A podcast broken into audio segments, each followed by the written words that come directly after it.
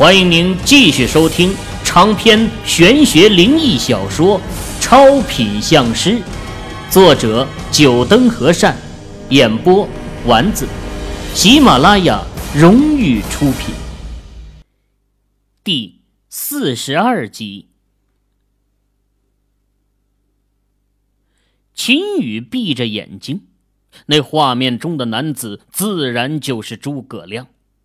这一切都是七星剑传递给他的画面，他能感觉到诸葛亮的悲怆，那是壮志未酬的不甘，是未能完成先主遗托的愧疚。出师未捷身先死，常使英雄泪满襟。唉，秦羽一声长叹，对着手中的七星剑说道。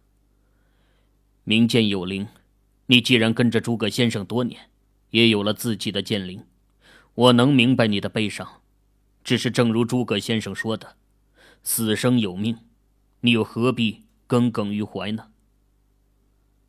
七星剑听到秦羽的话，剑身泛起一道金光，一声清明，似乎是在回应秦羽的话。我巧获诸葛先生的传承。也算是诸葛先生的隔代弟子，如果你愿意的话，以后就跟着我吧。咿呀，一道稚嫩的声音在秦羽的脑海中响起，声音带着一丝喜悦，如同一个小孩找到了家一般，充满了眷恋。你是七星剑的剑灵，又追随过诸葛先生。诸葛先生自称亮，亮。影相伴相生，我就叫你追影吧。秦羽抚摸着七星剑的剑身，轻声说道：“七星剑传出了咿咿呀呀的欢快的声音，显然对于这个名字很满意。”突然，七星剑的剑身一转，一道寒光闪过，秦羽的手指被划破了一个口子。一丝鲜血顺着流到了七星剑的剑身上，法器认主。秦羽的手被七星剑割破，一点也不焦急。这精品法器都拥有了器灵，遇上认可之人，往往会选择滴血认主。从此以后，除非主人死去，不然法器不会再被其他人操控使用。当然，这认主必须是由气灵先行开启，不然的话，你就算把全身的血都滴在法器上也没有作用。秦羽手中的那块寻龙盘也有气灵，就是那条金龙，可惜那条金龙不怎么理会秦羽，所以秦羽催动它需要耗费巨大的精气神，两者就好比雇佣关系。如果换作是七星剑的话，认主后秦羽驱动它就不需要耗费巨大的精气神了。走吧，带你离开这里。秦羽把七星剑再次放回木盒内，又朝着九天玄女三拜，转身出了大殿，朝院门走去。吱呀一声，秦羽打开院门。发现智仁和剑空两位大师果然站在门口，看到他出来，智仁大师迎了上来，瞧见秦羽夹在腰间的木盒，脸露笑容，说道：“，阿弥陀佛，能把此物取出来，秦居士果然是南阳后人。多谢大师，小可有一个疑问，想请问大师。”哦，秦居士，但问无妨。老衲要是知道，一定会告知。秦羽提起手中的木盒，问道：“我想问大师，此物为何会在贵寺，而且还保留在这院子里？”哈哈哈哈秦居士，这个问题可难住我了。这个院子存在有几百年了。只是一般的僧人不得踏入。至于此物为什么会出现在我寺，老衲也不清楚。不怕秦居士笑话，就连这木盒之中是何物，老衲也不知晓。大师不知道这盒子里是什么东西。秦羽眼瞳收缩，这有点不可思议啊！既然不知道这盒子是什么东西，为何还要引他这里来？此物在我寺已经存了几百年了，除了最先建造此院的那位大师前辈，没有人知道这木盒是什么东西。要不是明觉住持圆寂前施展秘术，恐怕此物还要永远的留在这里。哦，那你们就没有人好奇里面是什么东西，去打开看看？阿弥陀佛，出家人四大皆空，岂敢有这等好奇之心？而且前辈法师留有法谕，此物不属我佛家之物，凡我佛家弟子不得私自打开观看。啊，既然如此，那小可告辞了。此物是我南阳一脉祖师所用之物。小可感谢贵寺帮忙保管，日后如果有用得上小可的地方，定当竭尽全力。智人大师眼光闪过金光，秦羽的这话正中了他的下怀。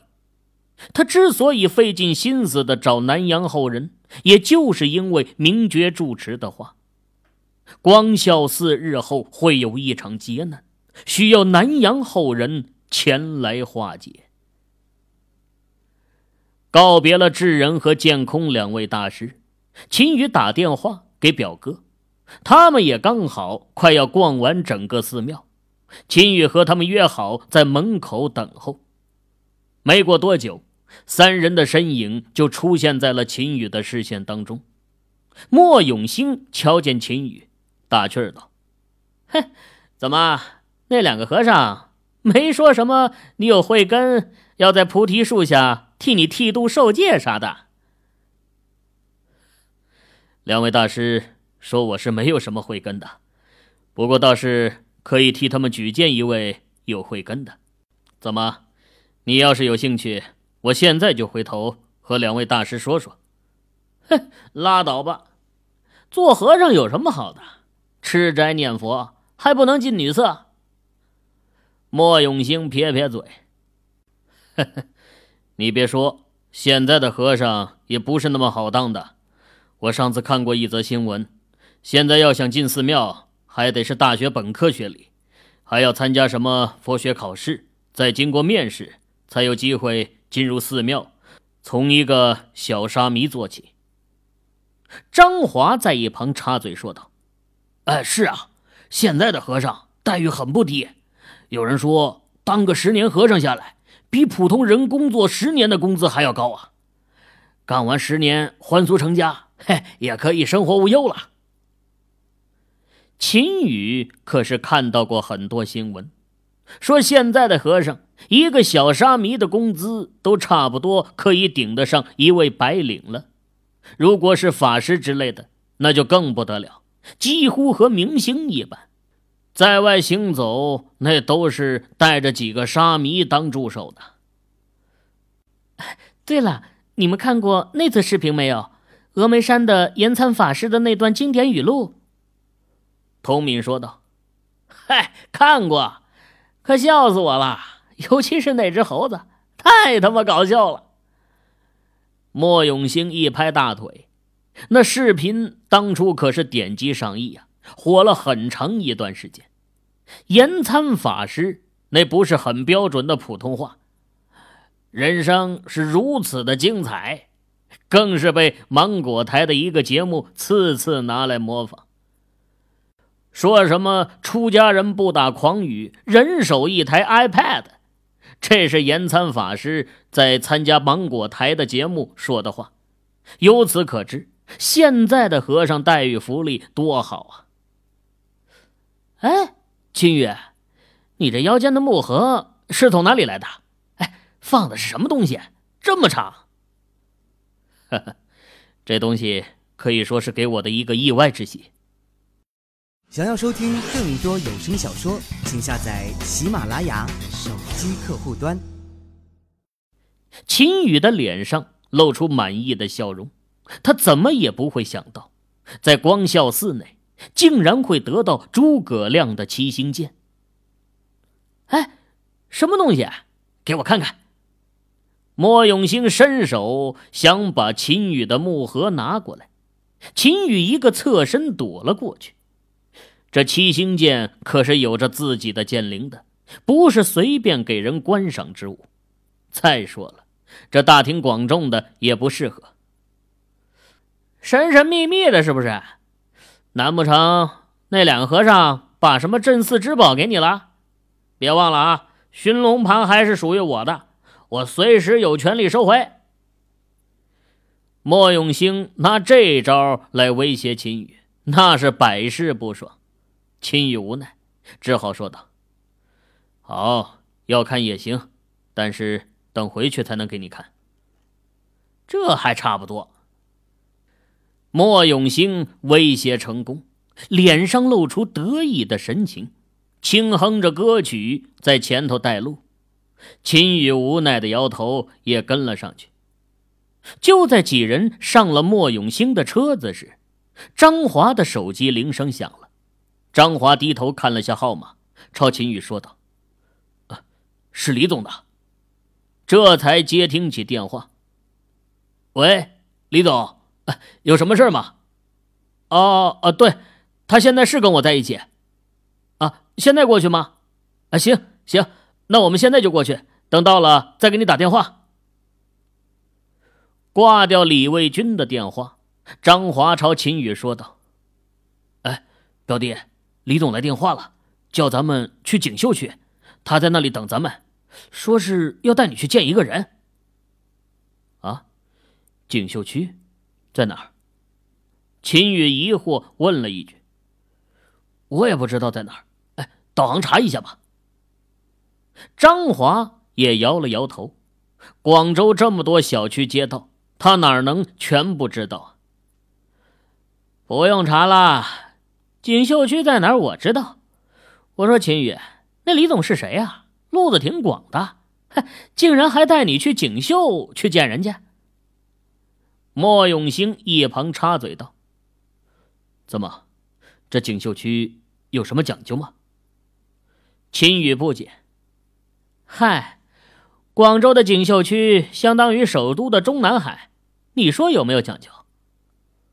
莫永兴来广州的第一天就去锦绣区里拜访过一位，所以啊，对于锦绣区的路也算熟悉。既然你知道路，就送我们到锦绣区吧。莫永兴没有答话，在前面一个路口，一个急转弯，车子调转了一个方向，朝着另外一边开去。车子一路行驶，两旁的车辆逐渐减少。最后停在了一座守卫森严的小区门口，门口竟然还有几个持枪的武警在守卫。看到莫永兴的车子停下，两位武警走了过来，快速的扫了一下车上的人，出声道：“这里不允许停车，请马上离开。”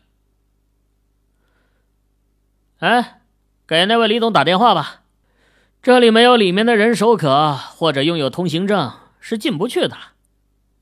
莫永兴提醒了一句：“哎，喂，是李总吗？我们已经到了锦绣小区的门口了。啊啊，对，好的，那我们就在这儿等你。”张华掏出手机给李卫军打了个电话，对秦宇说道：“啊，李总马上就过来了，叫我们在这里稍等片刻。这里不允许停车，请你们马上离开。”车门外的武警再次提醒道：“啊，这样吧，我和表哥在这里等。莫永新，你送童小姐回去吧。”秦宇想了想，按照莫永兴所说的，这锦绣区里住的都是大人物，却是不好太多的人去。当下开口建议：“行，我也不想进这破地方。”莫永兴点头。他要是到了锦绣区呀，进了里面某位的家里，给其他人看到，难免会让人误以为墨家有什么动作。这个木盒你也给我带回去，记住，我没回去前千万不要打开它。秦宇想了一下，又决定把七星剑交给莫永兴带回去。不然带着个长形木盒，难免看着怪异。哎，知道了，知道了，婆婆妈妈的，你什么时候这么妇女了？莫永兴不耐烦道，直接把车门打开，给了秦宇一个下车的眼神。秦宇一笑，摸摸鼻子，和张华一起下了车。武警看到秦宇和张华两人下车，站在一旁，没有再理会。不过眼睛啊，还是紧紧盯着他们。那手里的冲锋枪看着张华，心惊肉颤的。嗯，龙渊局，一傍山水。这锦绣区的选址之人，也是一位高人呐。和张华不同，秦宇倒是打量起这个小区的四周。所谓真龙潜渊。这小区的风水格局正是那有名的龙渊风水格局。哎哎，李总来了。秦宇还在细细品味着风水格局时，张华看见小区内驶来一辆车，正是李卫军的大奔。李卫军把车停在门卫处，和几位武警说着什么。只见武警拿着对讲机说了几句，随即就把门栏打开。李卫军走了出来。啊，秦师傅，张华，进来吧。上了李卫军的大奔车后啊，李卫军掉头又朝小区里面行驶，边开边朝秦宇介绍道：“秦师傅啊，一会儿要带你去见的是一位高官，毕竟三井浦人在广州拉拢的官员不少，想要对付他，一般之人是没有办法的。”秦宇点了点头，表示了解。从莫永兴告诉他，这锦绣小区对广东省说，就相当于是首都的中南海，他就知道李卫军带他去见的应该是一位高官。想来这位高官和李卫军的关系不浅，甚至有可能李卫军的公司能做到这么大，背后未尝没有这位高官的影子。现在的社会啊，大公司、大集团背后都能找到某些官员的身影。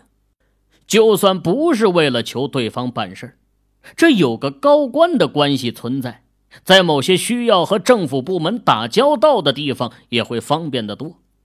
不然，就依照政府机关部门的办事效率，随便拿捏几下，哪怕再大的公司也受不了。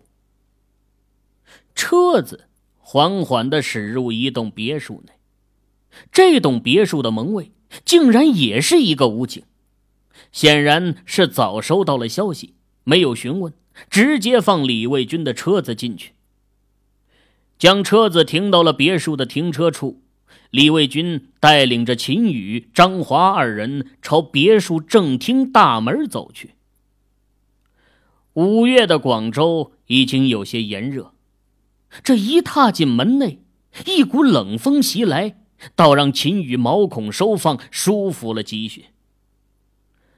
大厅内的主座上，此刻早已有一位五旬的男子，面相威严。虽是坐在那里，但秦宇可以感觉到男子身上凌厉的气场。这是久居高位者长期形成的一股气场。一般人受这股气场的影响，往往会颤颤兢兢的，大气都不敢出，在气势上就弱了几分。啊，孟书记，这位就是秦师傅。李卫军恭敬的对五旬男子介绍起秦宇，至于张华，就连提都没提。不过张华对此啊，并没有感到生气，相反。他现在整个人大气都不敢出，这五旬男子的样貌，他可是多次在广东电视台上见过。这位可算是广东省最有权力的一位了。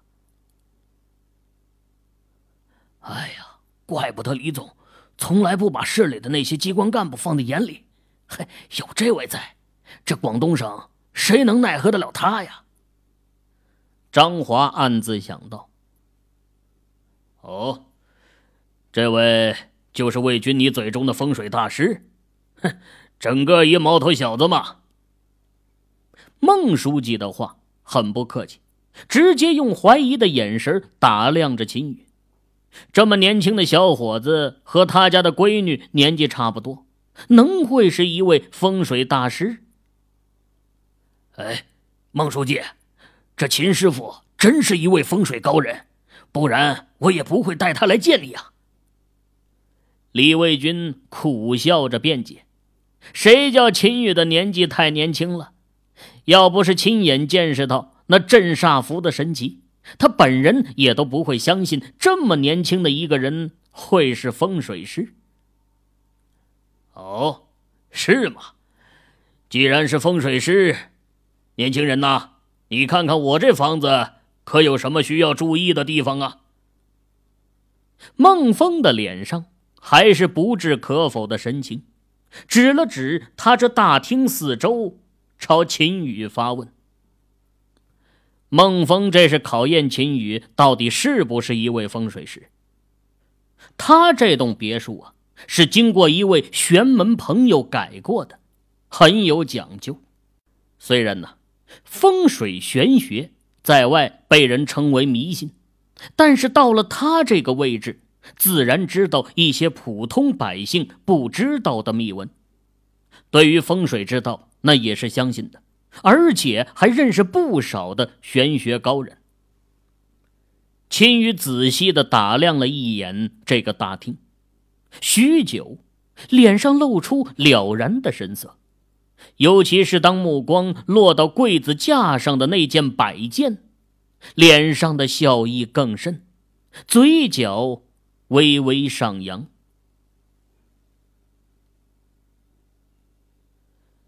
各位听友。您刚才收听到的是喜马拉雅荣誉出品的长篇玄学灵异小说《超品相师》，作者九灯和善，演播丸子。更多精彩有声书尽在喜马拉雅。